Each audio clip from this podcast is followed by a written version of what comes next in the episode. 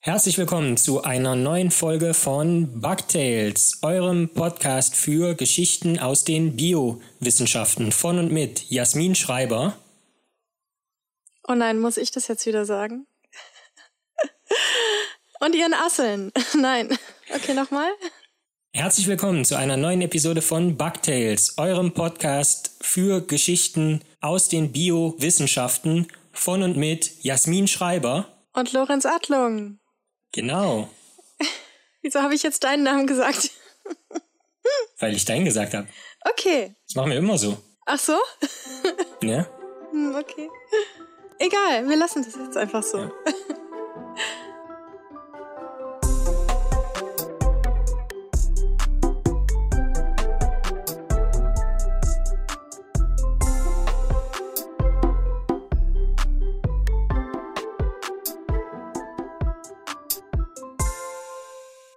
Okay, ähm, möchtest du anfangen oder soll ich anfangen?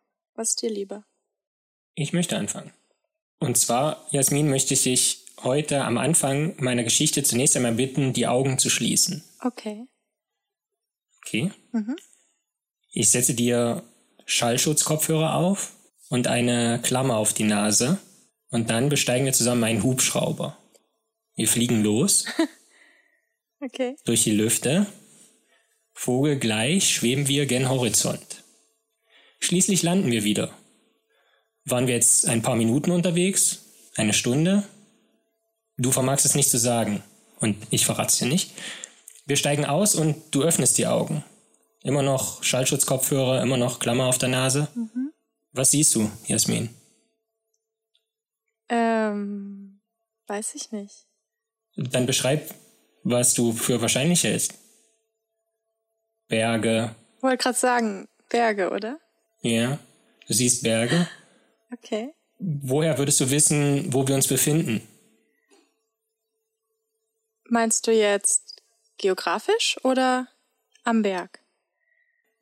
Ähm, Geografisch. Klima, Umgebung, Landschaft? Genau, du siehst halt bestimmte Dinge, also Berge, klar, es muss irgendwo in Bergen sein, sondern kannst du deine, deine Weltkarte schon mal einengen auf alle Gebirgsregionen. Ja. Und damit kriegst du dann immer mehr irgendwie ein Gefühl dafür, wo wir uns befinden und warum das das Intro zu der meiner Geschichte ist, äh, kannst du dir vielleicht denken, wenn ich dir den Titel verrate, der lautet nämlich Landkarten. Willst du mit mir gehen? Und gehen dabei G-E-N geschrieben. Okay. Es geht nämlich um die Arbeit, ja, mit dem prägnanten Dreiworttitel Gene Expression Cartography. Oh mein Gott, wie Im geil. Deutschen ist es, ist es logischerweise nur, nur ein Wort, Genexpressionskartografie. Was das bedeutet, erfahren wir gleich. Aber der Vollständigkeit halber sei noch dazu gesagt, dass diese Arbeit in der wissenschaftlichen Fachzeitschrift Nature erschienen ist. Also ist die, eine der renommiertesten Zeitschriften für die Naturwissenschaften. Deswegen heißt es auch Nature oder Natur. Und die Arbeit, die wir heute besprechen wollen, die ist am 20. November 2019 erschienen, von einer Forscherin und drei Forschern veröffentlicht, die aus Cambridge, Massachusetts in den USA, Jerusalem in Israel und Berlin in Deutschland stammen. Und interessanterweise, oder also eigentlich sollte man, ist es unnötig, das dazu zu sagen, aber ich habe das Gefühl, das doch sagen zu müssen. Auch diese Arbeit wurde lange vor ihrem Erscheinen als Preprint bereits äh, verfügbar gemacht und wurde in der Form auch auf Konferenzen vorgestellt, diskutiert und im Laufe der Zeit während des wissenschaftlichen Begutachtungsprozesses fortlaufend überarbeitet. Worum geht es also? Genexpressionskartografie. Lassen wir das Wort mal in seine Einzelteile zerfallen. Gene, was sind Gene? Gene sind Funktionseinheiten unseres Erbguts. Jedes Gen beinhaltet den Bauplan für ein bestimmtes Eiweißmolekül. Dieses Eiweißmolekül wiederum besitzt eine bestimmte Struktur und Funktion. Das haben wir in der ersten Folge zum Beispiel schon kennengelernt. dass es immer eine sehr prägnante Verbindung zwischen Struktur und Funktion gibt in der Biologie. Wir haben zum Beispiel das Kollagen bereits kennengelernt, ein Struktureiweiß, fasernbildende Fibrillen, die der Knochenmatrix ihre flexible Struktur verleihen. Ja, und Knochenmatrix ist sehr nah an unserem Lieblingsmaskottchen Knochenmark dran. Ich hab's falsch verstanden. Unser Erbgut, also die DNA, die liegt in jeder Zelle vor. Aber dort liegt es nicht einfach so rum, sondern auf dieser DNA gibt es wiederum Abschnitte, die sogenannten Gene, und die werden von Eiweißmolekülen abgelesen. Und dabei entsteht eine Nachricht, die wiederum übersetzt wird in andere Eiweißmoleküle, die dann der Zelle ihre spezifischen Funktionen verleihen und eben auch weiter die DNA, also das Erbgut, abschreiben können und ablesen können. Und so wird die Zelle am Laufen gehalten.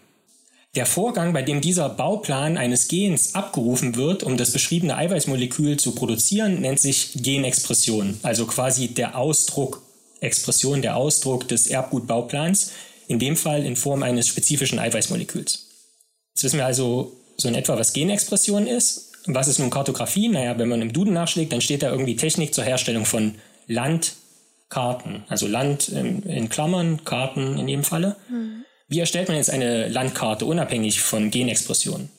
Wenn man nur einen Teil sieht, wie du am Anfang der Geschichte, ja, du, du steigst irgendwie aus dem Hubschrauber, hast nichts gehört, kannst nichts riechen und ähm, siehst erstmal nur Berge.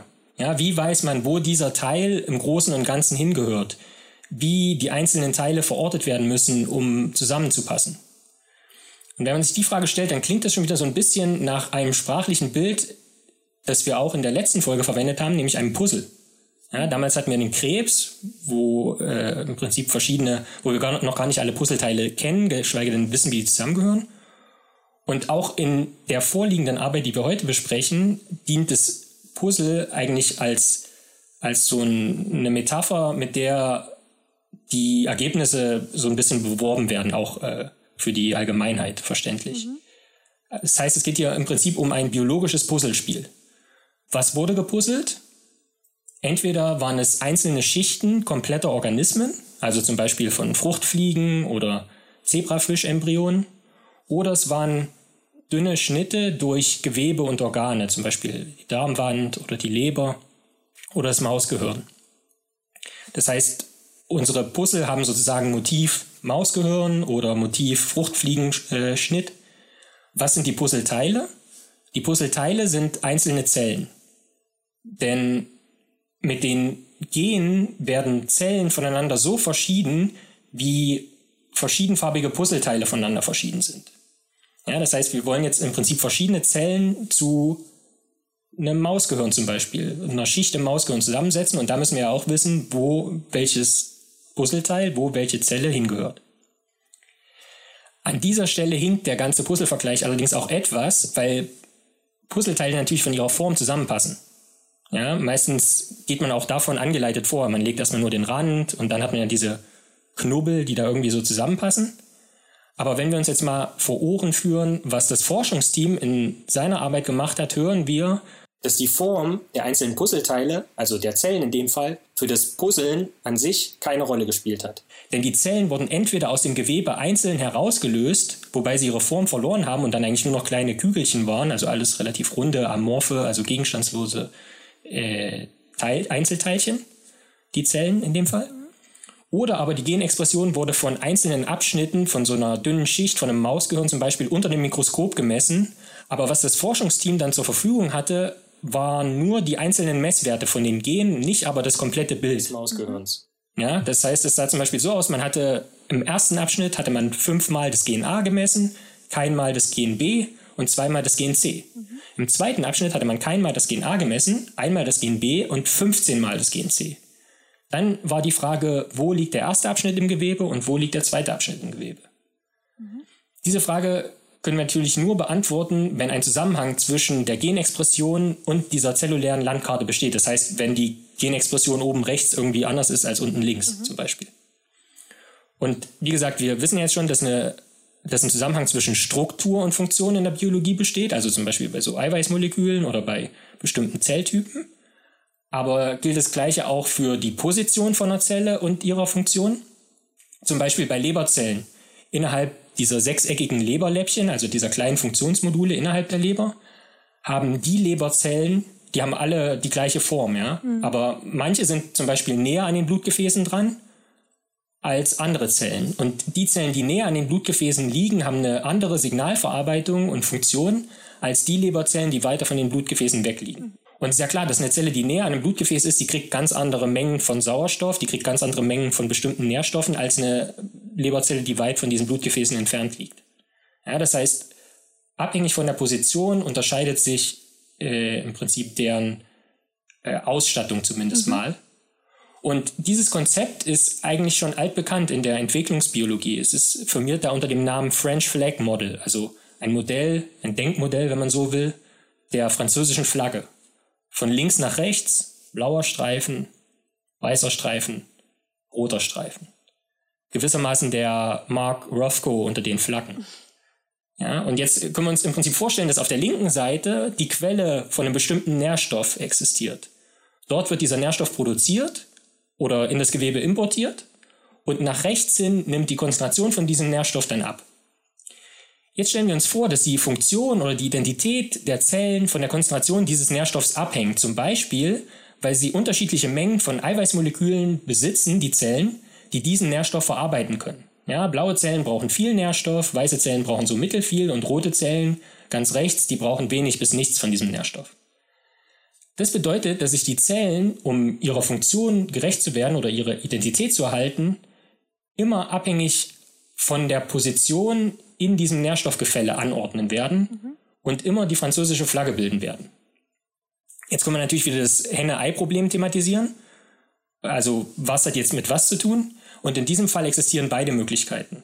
Ja, also das heißt, die Zellen können ihre Funktion, blau, weiß oder rot, ausbilden bzw. ausüben wegen der Position im Nährstoffgefälle. Mhm. Aber es kann auch andersrum das gegenteilige Szenario der Fall sein, dass wenn der blaue Zelltyp zum Beispiel diesen Nährstoff produziert oder der rote Zelltyp diesen Nährstoff abbaut, dann entsteht dieses Nährstoffgefälle und die relative Position der Zellen innerhalb dieses Nährstoffgefälles aufgrund der Funktion der Zellen. Ja, das heißt, beides ist möglich. Wie man es auch immer drehen und wenden will, es wird, glaube ich, offensichtlich, dass eine, ein Zusammenhang zwischen Position von Zellen und deren Funktion oder Identität besteht. Mhm. Hm, jetzt liegt dem Puzzleproblem noch eine zweite Annahme zugrunde. Und zwar, was sich ähnlich ist, ist sich nah. Jasmin, würdest du sagen, dass wir zwei uns ähnlich sind? Hm, weiß ich gar nicht. Nicht so doll. Ja. Bisschen schon, bisschen nicht. Ja. Die Frage ist, äh, drückt sich das jetzt durch 4000 Kilometer Luftlinienabstand äh, adäquat aus oder eher nicht? Habe ich mich auch gefragt ähm, gerade. Ja.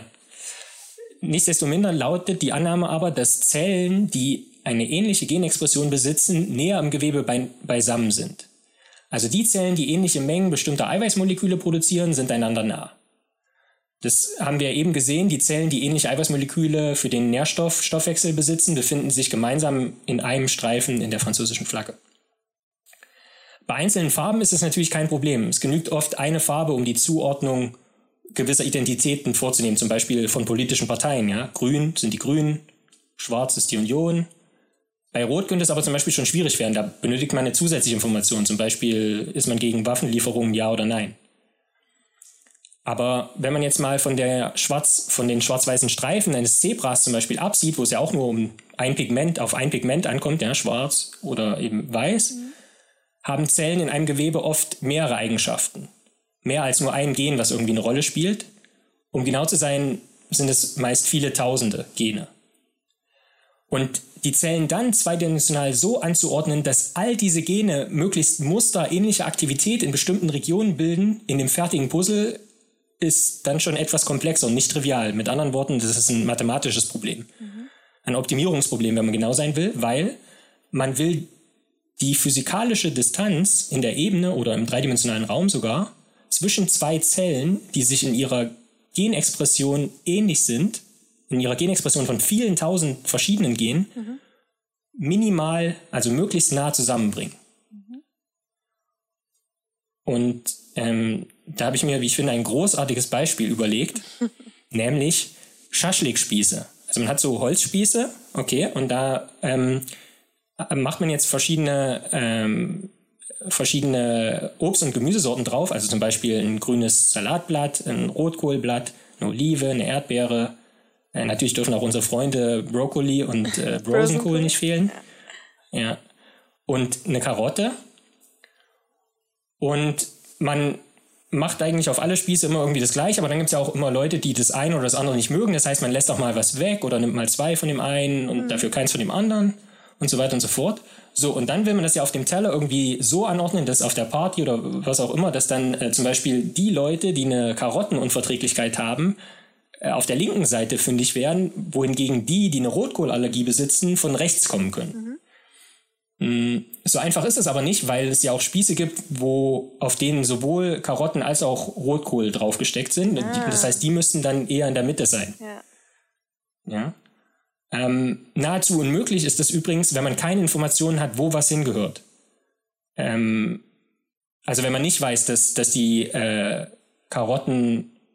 Karottenhasser oder die, die Karotten nicht vertragen von links kommen oder die Rotkohl von rechts. Mhm. In der angesprochenen Arbeit, um darauf zurückzukommen, konnte man aber zeigen, dass meist schon zwei Gene, in dem Fall eben Karotte und Rotkohl, genügen. Wenn man deren Position kannte, konnte man alle anderen, also konnte man die Zellen so anordnen, dass auch für alle anderen Gene eine möglichst äh, große Übereinstimmung äh, vorgeherrscht hat mhm. in der jeweiligen platzierten Position. Nun könnte ich natürlich viele Kennzahlen geben, die darüber etwas aussagen, wie gut diese Genexpressionskartografie funktioniert. Ich weiß aber nicht, ob das wirklich aussagekräftig ist, wenn ich jetzt sage, dass ähm, ein Korrelationskoeffizient von 50 Prozent gefunden wurde. Das also glaub, das die Hälfte der Variabilität. Also genau, in der, im Genexpressionsmuster mit der Variabilität in der äh, Position äh, erklärt werden kann. Deswegen mache ich das auch nicht. Mhm. Ähm, was ich eher empfehlen will, ist, dass sich die Leute die Abbildung in den Shownotes äh, ansehen können ähm, da sieht man das nämlich ganz gut. Da sieht man einmal, wie das Gewebe wirklich aussah und dann, was im Prinzip vorhergesagt wurde. Und dann kann man sich selber einen Eindruck dafür bilden, okay, sieht das jetzt gleich aus, dieses Muster oder nicht. Mhm. Ähm, generell gilt, was immer gilt. Ja? Es ist noch viel Forschung nötig.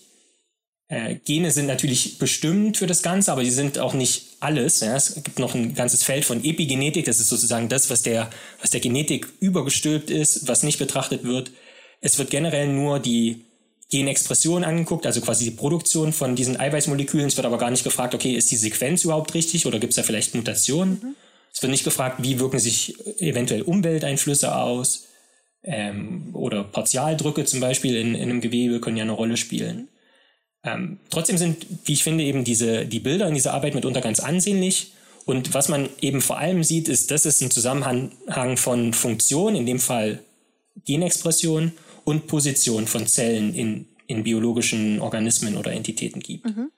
Und um auf das Beispiel von, mit äh, dir, Jasmin, vom Anfang zurückzukommen, ist es vielleicht manchmal gar nicht so wichtig, wo man ist. Denn der Zweck erfüllt sich allein schon dadurch, dass man da ist, wo man sich gerade befindet. Finn. Das ist sehr philosophisch. Ja, muss ja auch mal sein, oder? Ja. Geil. Danke. Es, es wird eine ziemliche Qual, glaube ich, wenn die Leute gleich rausfinden, worum mein Thema geht. Wieso? Wo? Soll ich dir sagen? Ähm, Soll ich kann ich es mir irgendwie erschließen? Äh, ich fange mal damit an. Eine Frage vorweg. Okay. Dann fange ich hier, steige ich jetzt an. Lorenz, mhm. ähm, bist du eher Star Trek oder Star Wars Mensch? Weh, du sagst jetzt keins von beiden. Dann müssen wir diesen Podcast hier sofort beenden mehr Star Trek. Okay, das ist auch die richtige Antwort. yes. Also, ich bin ja totaler Star Trek-Fan. Und nach dem Ende von mhm. Star Trek Enterprise, was von 2001 bis 2005 lief, also das letzte, gibt es ja seit 2017 eine neue Star Trek-Serie. Und zwar Star Trek Discovery. Hast du die geguckt oder zumindest Staffel 1 oder so geschaut? Nein. Zufällig? Guckst du überhaupt äh, so Serien? Nee, nicht Geil. wirklich. Dachte ich mir direkt. Sorry. Aber macht auch nichts, wenn du jetzt darüber erzählst. Also. Genau, diese Folge geht um Netflix. Nein. So, jedenfalls steht bei der Serie jetzt die USS Discovery im Mittelpunkt, die mhm. in so einem kleinen Nebenplot im Geheimen mit einem biologischen Antrieb experimentiert. Dem nennen die dort Sporenantrieb. Und dieser Antrieb ermöglicht der Crew mit ihrem Schiff sekundenschnelle Raumsprünge über viele Lichtjahre hinweg zu machen, über ein, die nennen das Myzel-Netzwerk. Also Myzel ist ja der Körper eines Pilzes, das Pilzgeflecht. Die Details sind jetzt hier gar nicht so wichtig, aber Irgendwann finden sie eben im Raum eine ziemlich große Kreatur, die mit den Sporen eine Symbiose eingehen und dadurch exakte Positionsbestimmungen im Raum durchführen kann. Also mit ihr können sie endlich navigieren, wenn sie schon diese Sprünge machen, ja. Mhm. Und ich will jetzt gar nicht weiter spoilern, was mit der Kreatur passiert, aber diese Kreatur heißt Tardigrade. Und genau darum wird es in meiner heutigen Geschichte gehen. Um die Tardigraden, die man auch Bärtierchen oder Wasserbären nennt und die man auch auf dem Titelbild der heutigen Folge sieht, damit die Leute gleich mal wissen, wie es aussieht. Und wie immer gibt's natürlich noch mehr Infos, Videos und Bilder auf der Webseite Bugtails FM und dann dort auf der Episode dann. Aber zurück zu den Bärtierchen. Hast du schon mal eins unter Mikroskop gesehen, Lorenz? Ja. Die, äh, ich finde die total niedlich. Ich finde übrigens total toll, dass ich jetzt die ganze, so 20 Minuten lang oder so Bärtierchen sagen darf, ähm, weil ich das einen sehr niedlichen Namen finde. Und die haben einen relativ länglichen und so ein bisschen moppelig aussehenden Körper. So niedliche mhm. Stampferchen erinnern eben so ein bisschen an Bären und bewegen sich sehr tapsig fort, wodurch sie diesen trivialen Namen dann bekommen haben. Bärtierchen, Wasserbär. Oder die Bären erinnern an die Bärtierchen. Ja. Weil die waren ja zuerst da, vermutlich. Aber ich glaube, die Bärtierchen können ein paar Sachen, die die Bären nicht können. Die erzähle ich jetzt gleich. Cool. Also, ich finde die halt so spannend, weil die echt total krass drauf sind. Anders kann ich nicht sagen. Und sie sind wirklich kaum zu töten. Und ich erzähle, warum das so ist. Und wir werden uns auch wieder in das Reich der Genetik begeben. Es tut mir leid für alle, die Genetik doof finden. Aber nicht nur. So.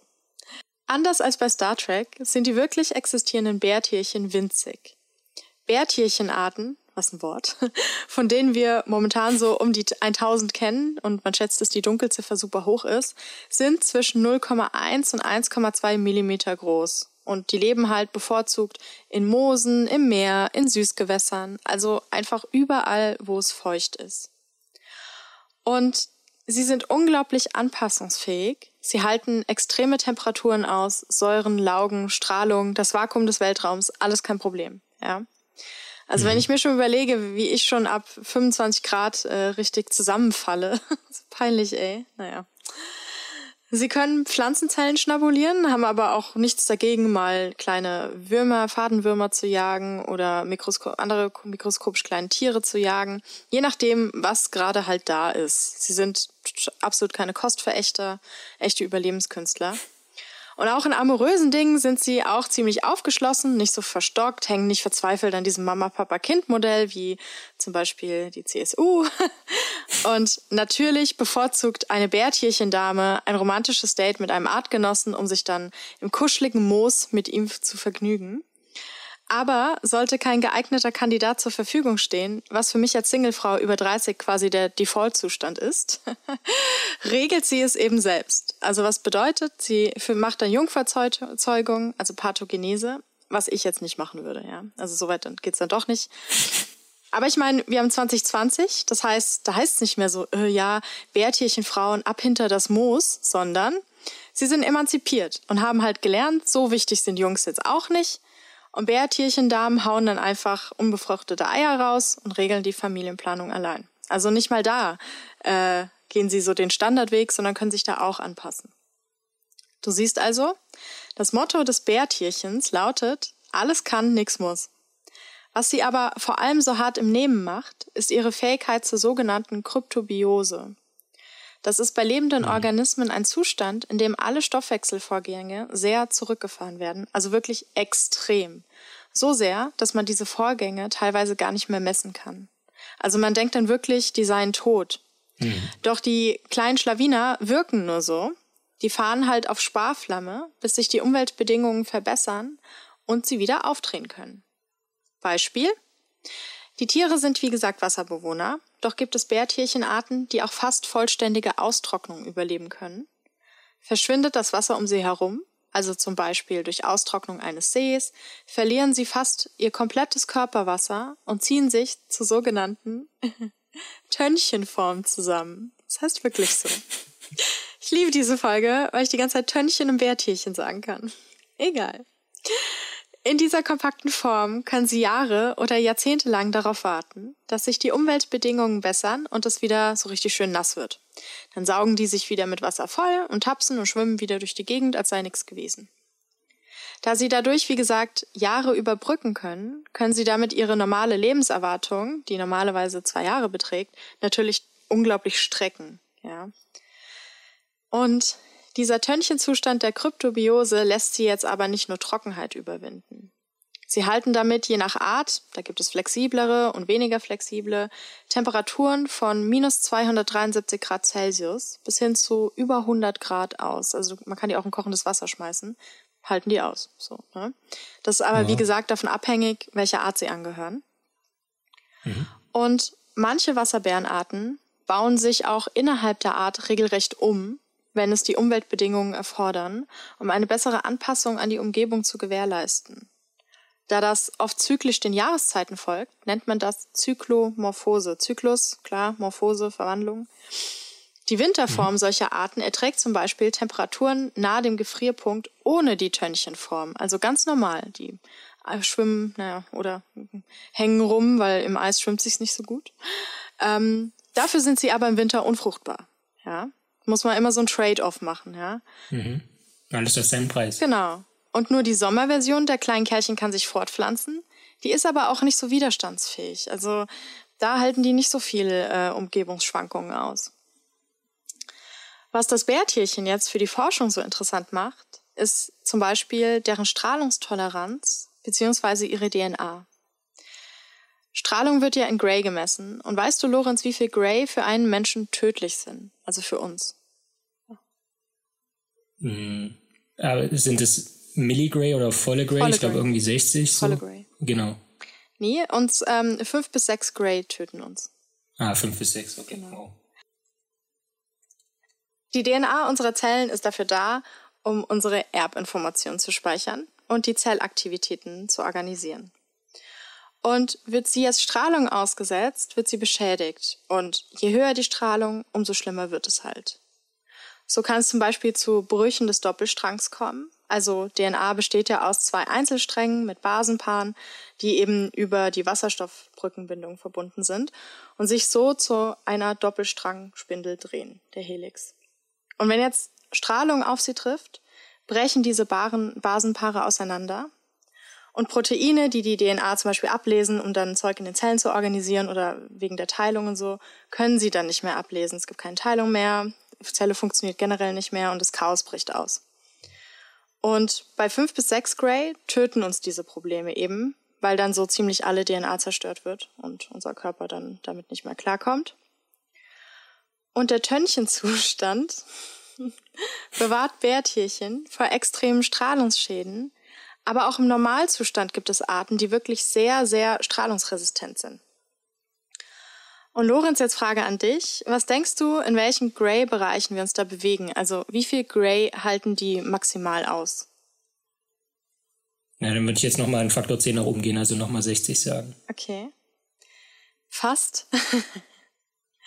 Manche Wasserbärarten halten bis zu 5600 Gray-Strahlung aus, ohne dass ihre DNA beschädigt wow. wird oder die sterben. Wie? Und wenn man, ja, wenn man uns Menschen damit vergleicht, wir halten 5 bis 6 Gray aus, gell? Und dann schauen wir schon die Radieschen von unten an. Wie ist eine sehr gute Frage. Kein anderes Tier ist so strahlungstolerant, was dann natürlich sehr attraktiv für die Forschung ist. Also zum Leidwesen der Bärtierchen, weil sobald du ein Tier bist, an dir geforscht wird, nicht so gut, ne? Jedenfalls hat man sich jetzt die DNA der Tiere angeschaut, um herauszufinden, wieso sie auch so bei astronomisch absurd hohen Strahlungen noch überleben können.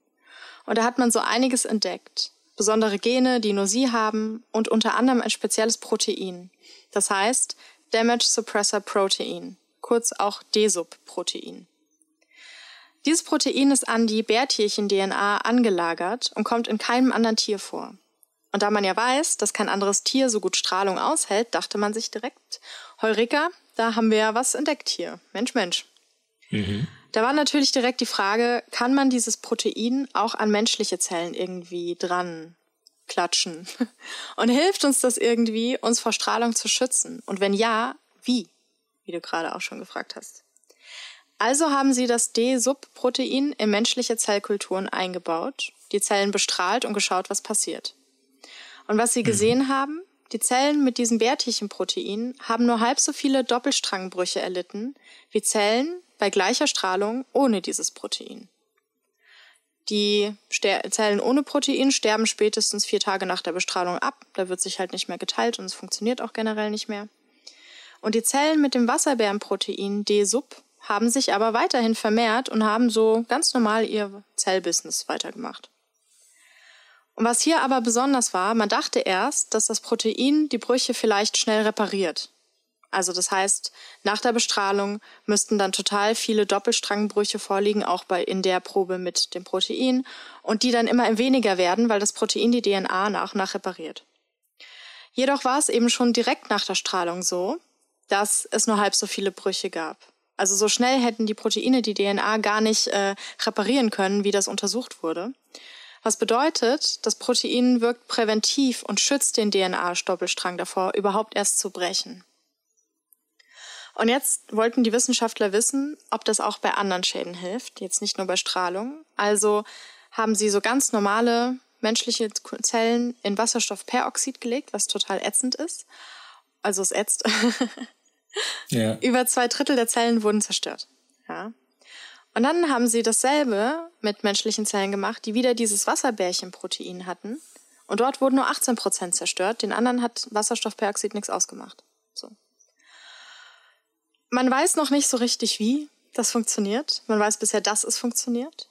Und jetzt lässt sich das aber auch nicht so gut auf unsere Zellen am lebenden Körper übertragen, da menschliche Zellkulturen in der Regel aus Tumorzellen entstanden sind und die sich eben anders verhalten als eine normale Körperzelle. So, aber dennoch ist das schon mal ein sehr guter Startpunkt.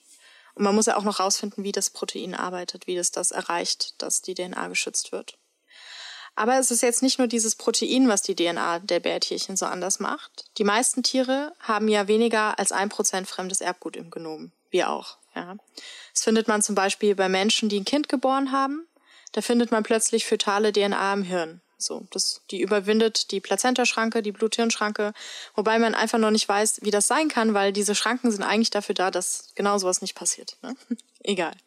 Okay. Jedenfalls hat man eben gesehen, dass manche Tardigradenarten bis über 17 Prozent fremde DNA im Genom haben. Bisher ging man eigentlich immer davon aus, dass ein Tier gar nicht lebensfähig wäre, wenn es so viele fremde DNA mit sich rumschleppt. Und möglicherweise besteht auch hier ein Zusammenhang mit der extremen Widerstandskraft des Bärtierchens, denn der größte Teil der gefundenen Fremdgene stammt anscheinend von Bakterien. Und damit von Organismen, die in den extremsten Lebensräumen schon seit Milliarden von Jahren überleben. Du siehst also, das Bärtierchengenom ist ein richtiger Forschungsschatz und da gibt es total viel zu mhm. finden und wer weiß, was sich von diesen Mechanismen, wenn man sie dann endlich mal verstanden hat, das hat man nämlich noch nicht, auch auf uns übertragen lässt. Und so oder so, ein sehr wichtiges Schlusswort. Bärtierchen sind niedlich, sie haben einen super coolen Namen und sind richtig geil. Ende. Cool. Geil, oder? Ja. Finde ich richtig. Und dieses, ja. Du meintest ja, dass, dass es dieses Protein, was die DNA schützt, dass es das nur in Bärtierchen gibt, aber gibt es also Gibt es irgendein Protein in menschlichen Zellen, was dem irgendwie zumindest entfernt ähnlich sieht oder so? Also eine ähnliche Sequenz hat oder was? Nicht, dass ich wüsste. Oder einfach. Also hm, das ist so ja. fremd, ähm, dass es halt, ähm, deswegen denkt man sich, weiß man das noch nicht. Und also das erhöht halt Strahlen, auch Röntgenstrahlen, so, also Strahlungstoleranz und eben auch chemische ähm, so. Man weiß noch nicht, welche mhm. ganzen Umwelteinflüsse ähm, das abhalten kann. Aber es ist natürlich die Frage zu gucken, wie hält es, wie hält es das ab? Ne? Und arbeitet es auch noch mit diesen anderen Genen irgendwie zusammen oder so, ne? Ja, es ist so viel krasses Zeug, was, was einfach unbeachtet für viele in, in einer Waldpfütze oder so mhm. keuchen und fleuchen kann. Ja, es ist halt, wenn die Welt untergeht, selbst, weißt du, wenn die Welt also wenn die, das Universum implodiert, ja, kann es sein, dass die Bärtierchen einfach immer noch da sind. Weil die auch mit ähm, dem Vakuum des Universums und krassen Temperaturen so klarkommen. Also das ja. heißt. Äh, man, man, nennt sie dann quasi Supertierchen. So, ja. Man hat ja vor, wann war das? War das letztes Jahr oder so? Nee, dieses Jahr. Weiß ich nicht. Nee, letztes Jahr, glaube ich. Ähm, wo man mal, also man hat schon Bärtierchen mal im Weltraum rumfliegen lassen. Zehn Tage waren die im Weltraum, mhm. dann kam man sie zurückgeholt ja. und dann ging's tipptopp, so. Und jetzt wollte man dann rausfinden, was ist, wenn man die dann, ähm, ich glaube, die wollten die irgendwie dauerhaft auf dem Mond oder so ansiedeln und dann irgendwann wiederholen. Und dann ist aber ein kleiner Unfall passiert und die Bärtierchen, diese Behälter sind zerbrochen. Und jetzt sind einfach total okay. viele Bärtierchen auf dem Mond. So, und jetzt will man dann mal gucken, ähm, ob ein paar Jahren, ob wir den Mond kontaminiert Krass. haben. nee, da gibt's ja kein Wasser. Also, ähm, das heißt, die sind alle in ihrem komischen Tönchenzustand da. Man will halt gucken, ob hm. man die dann wieder zurückholt und dann unten wieder ins Wasser setzt und guckt, ob die dann noch leben. So, ne? Also ob die quasi eine Weile im Weltraum leben konnten, ohne auf dem Mond, ohne dass irgendwie es Problem gab oder so. Bin ich sehr gespannt, was dabei rauskommt. Ja. Ich glaube echt so, keine Ahnung. Also wenn es nichts mehr gibt, wird es noch Bärtierchen geben. Das ist echt, das sind die, die Schaben der Mikroben. So. Schabe kann ja auch irgendwie Wobei, zehn Tage ohne Kopf leben. So. Also dagegen ist ja, also eine Schabe dagegen ist ja Weichei. ja, also bei manchen Leuten, na, nee, das wird zu weit, aber vielleicht eine steile These, wenn man sich mal angucken würde, wie ich mitunter den Samstag auf der Couch verbringe, dann könnte man schon auch vermuten, dass Kryptobiose auch bei Menschen möglich ist. Ja, also ich hier durch Corona befinde ich mich ja auch wie ein großer Teil der Bevölkerung gerade im Tönchenzustand. Ja. Das ist schon ziemlich geil. Tönchenzustand. Ich finde es echt total niedlich. So. Du hast so schön Bärtierchen. Was für schöne Begriffe. So. Ja.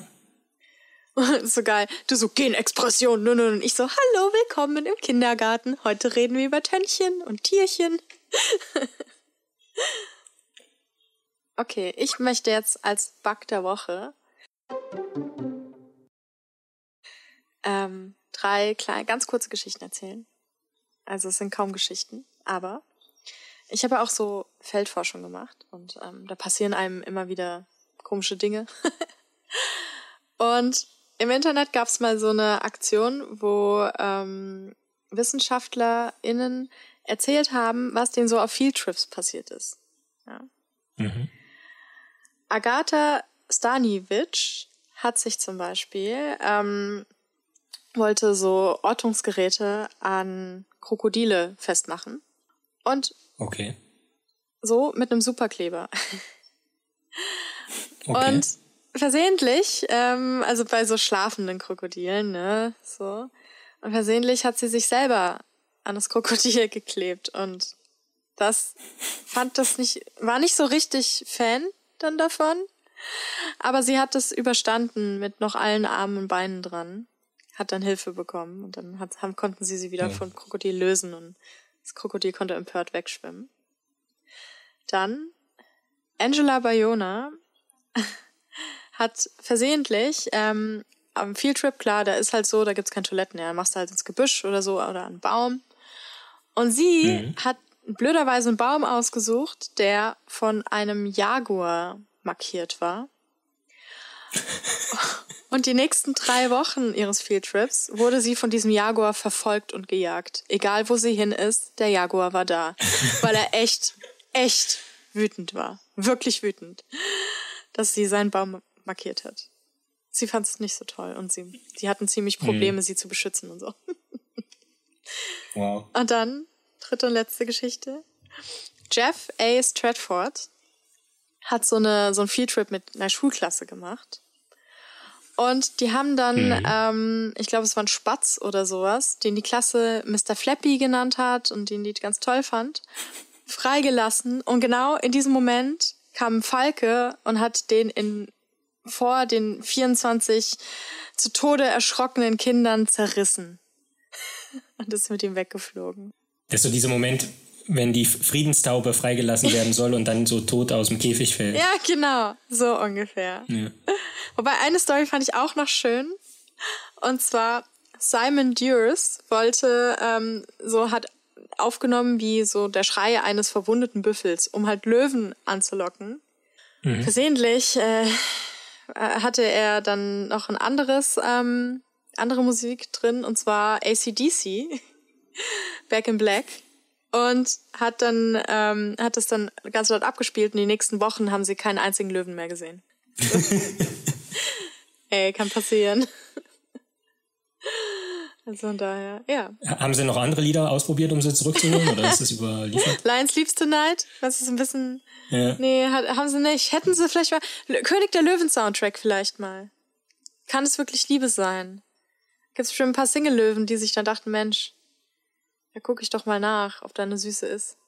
Aber haben sie nicht gemacht. Oh, der Single-Löwen. Oh, der Single-Löwen. Ich habe heute ein Ähm. Meme gesehen. Okay, das, muss, das ist jetzt off-tape, gell?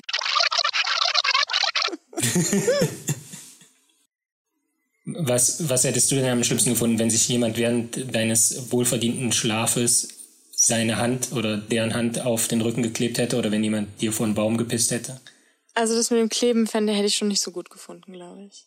Ich hätte es auch nicht gut gefunden, hätte mir jetzt hier jemand in die Wohnung gepisst, ja, aber ähm, das mit dem Kleben, also nee, irgendwo ist auch mal gut, ja. Ich mag ja, Nähe ist eh schwierig für mich.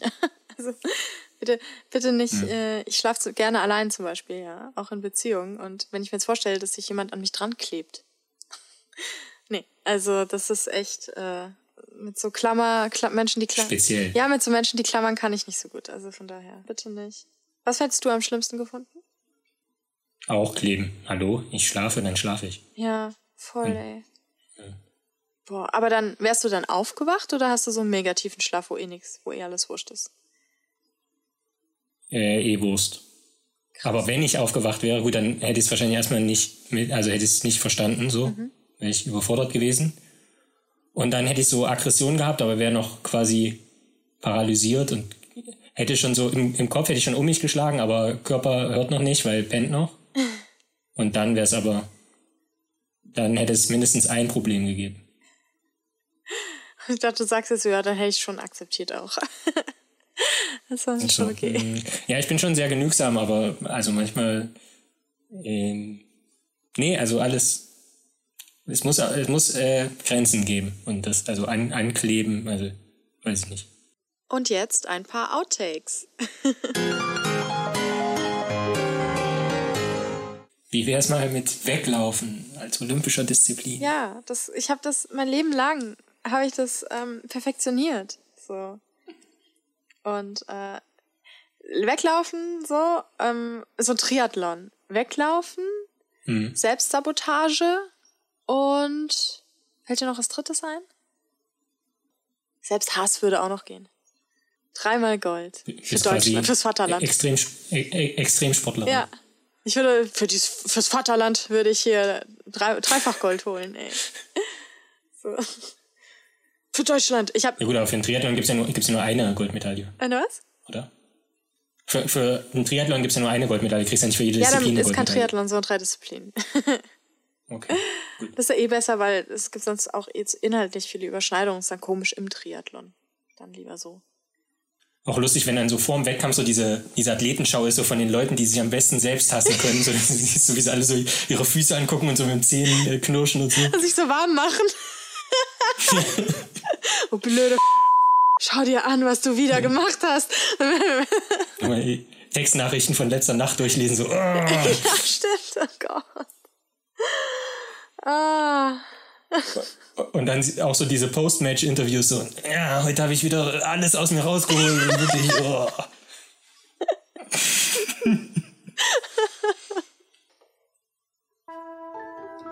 So, das war eine weitere Folge von Bugtails, den Abenteuern der Campbell-Ritter. Und wir würden uns freuen, wenn ihr nächstes Mal wieder dabei seid. Und wir hören uns beim nächsten Mal. Bis dann. Ciao. Macht's gut.